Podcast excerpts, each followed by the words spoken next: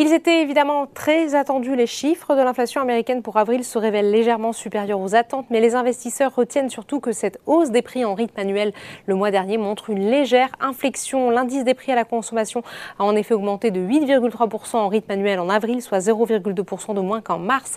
Certes, ces données sont spectaculaires, mais dans l'esprit des investisseurs, cela signifie que le pic d'inflation pourrait avoir été atteint. Après un moment d'hésitation en début d'après-midi, le CAC 40 progresse sur, sur, cette séance de 2,5% pour vers les 6269 points. Au chapitre des valeurs, après avoir grimpé de 9% en début de séance, Alstom a finalement basculé dans le rouge et termine sur une baisse de plus de 5%.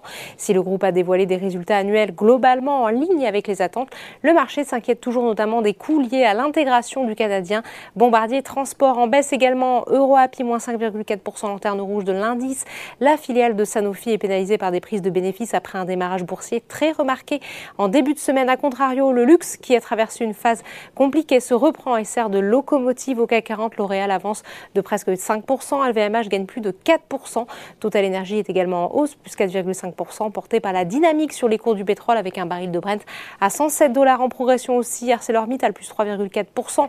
La hausse du secteur s'explique notamment par une situation sanitaire en Chine qui semble s'améliorer. Sur l'indice large, Elior progresse fortement dans le sillage de son concurrent britannique Compass qui a annoncé un programme de rachat d'actions et relevé sa de chiffre d'affaires annuel en très forte hausse.